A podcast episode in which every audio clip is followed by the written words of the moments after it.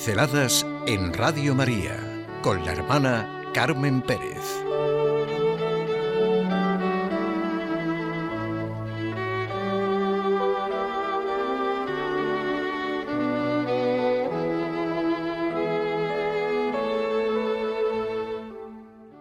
Lo que nos proporciona anchura y paz interior.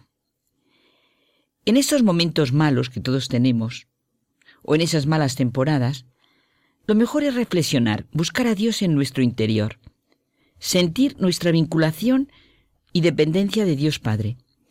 En el interior del hombre habita la verdad, porque en nuestro interior se nos muestra nuestra dependencia de Dios, nuestra relación de filiación. Toda la vida de Jesucristo es expresar su relación con el Padre. El Padre que vive me ha enviado y yo vivo por el Padre. Nos viene a enseñar a vivir, a vivir de nuestra filiación, de la fe y confianza en un Padre que nos ama. Nos perdona porque nos ama y nos ama porque nos perdona. La causa de nuestras dificultades y problemas está en nosotros, en la falta de confianza y seguridad, en reconocer a lo que vino Jesús, el Hijo de Dios. El hacer pie en nosotros mismos es radical para caminar. Es imposible que nadie nos dé aquello que solo depende de nosotros, y solo de nosotros depende abrirnos a esa anchura interior, a ese respirar sin opresión, a esa paz que se experimenta a pesar de todo lo que ocurra, porque Dios es Dios, a ese saber luminoso que deja ver, en su verdad, la existencia de todo. La interioridad de la que habla San Agustín es honda como el mar, lo abarca todo en su inmensidad. Es como el amor en el que se resuelven todas las cosas. La anchura y paz interior es todo lo contrario al desánimo, a la angustia, a la depresión, a vivir a merced de lo que ocurre, a expensas de las opiniones de los demás. Es cierto que hay personas que producen anchura y paz y otras como opresión y tensión, pero depende de nuestra capacidad para vivirlo, es decir, para beneficiarnos de lo positivo y superar con valentía y elegancia interior lo negativo. Las personas que han pasado por situaciones muy fuertes y duras nos enseñan lo necesario que es reconocer la propia capacidad de superación, de libertad interna con la que Dios ha creado al hombre. Nuestra vida no está a merced de nada ni de nadie. Estamos en las manos de Dios, ante su mirada que renueva y salva. No es posible vivir sin que hagamos cosas mal, sin que no nos salgan las cosas como esperamos, sin que sintamos decepciones, sin que nos encontremos bajos de todo. Es el coste de la vida. Pero sea lo que sea, sea lo que sea lo que nos hunde, cualquiera que sea nuestra situación, lo fundamental es la actitud que tomamos ante todo ello. Por ejemplo, ante comentarios negativos, miradas, prejuicios de los demás, lo importante es la voz de nuestra conciencia. La conciencia como la voz de lo bueno y de lo noble, como lugar donde se percibe nuestra dependencia, nuestra afiliación con Dios, la conciencia como claridad donde aparece el camino, la verdad y la vida señalados por Jesucristo. Nos reconocemos en lo que hay que reconocerse y a seguir. La verdad en el juicio sobre nosotros mismos es lo que nos hace libres. Es signo de libertad interior no coleccionar heridas eternamente sangrantes, como si fuéramos pájaros heridos, incapaces de volver a volar.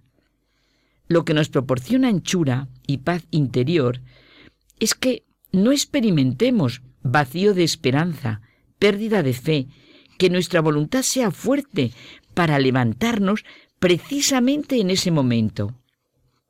Y lo que más paz nos da es saber que el amor de Dios es más grande que todo lo que pueda ocurrirnos, que no hay nada más grande ni más fuerte que su amor y su poder. En los acontecimientos ordinarios de la vida cotidiana desarrollamos nuestra capacidad para no ser esclavos de los sucesos, de todo lo que sobre nosotros pesa. Es vital que experimentamos que somos, somos los libres ejecutores de nuestra conducta. Nos tenemos que plantear pequeños compromisos en relación con lo que más nos afecta a cada uno y mantenerlos. Y esto durante días y días. Veremos enseguida lo que sucede. No basta con que tengamos ideas buenas, sino ir viendo nuestras acciones reales. Romper de manera concreta y real la barrera estática del imaginar y soñar, e ir a la actuación. Ser luz en la vida y no juez. Hacer desde dentro lo que realmente dice la voz de nuestra conciencia, y no un crítico. Siempre ser parte de la solución en lo que está ocurriendo y no parte del problema. No proporciona anchura y paz señalar los defectos y debilidades de los demás para justificarnos a nosotros mismos.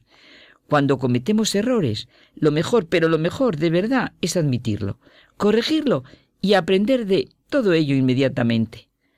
Hay textos, bueno, mejor, hechos muy significativos de la vida que expresan de manera gráfica nuestra libertad interior o nuestra capacidad de anchura y paz interior. Por ejemplo, cómo aceptamos lo inesperado, cómo buscamos la solución, cómo somos capaces de simplificar las cosas, de poner metas positivas en nuestro actuar. He de estar convencido de lo fundamental que es ver las debilidades de los demás con compasión y no acusadoramente.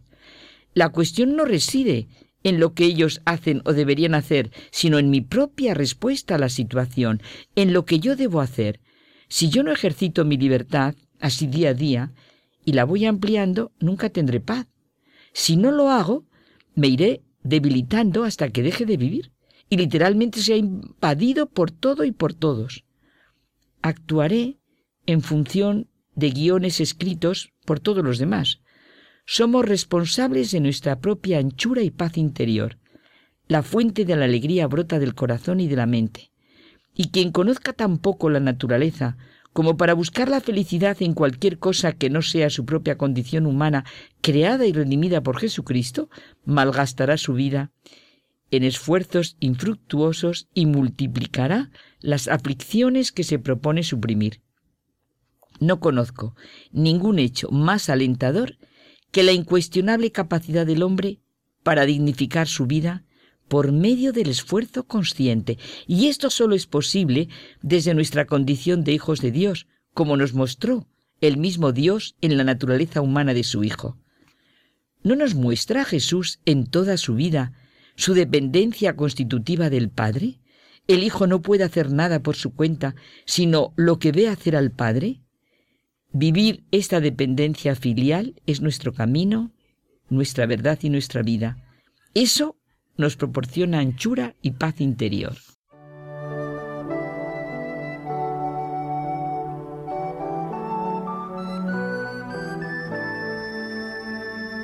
Pinceladas en Radio María con la hermana Carmen Pérez.